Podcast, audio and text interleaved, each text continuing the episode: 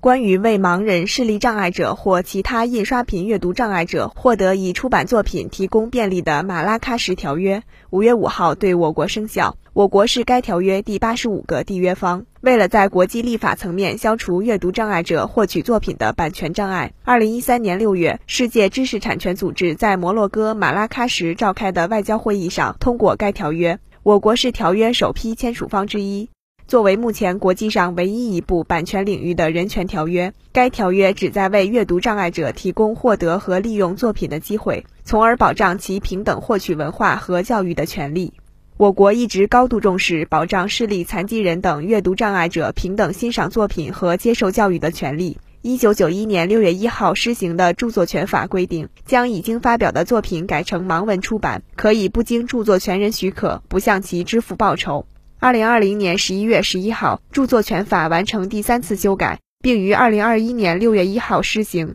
其中将合理使用情形扩展到。以阅读障碍者能够感知的无障碍方式向其提供已经发表的作品。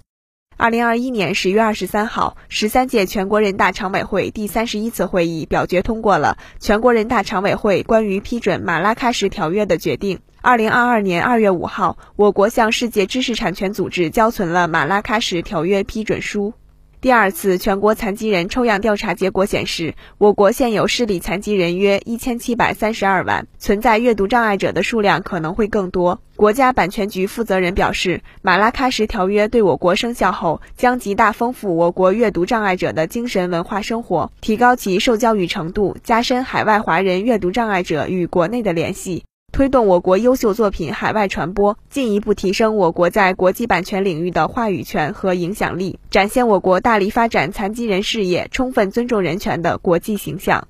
新华社记者北京报道。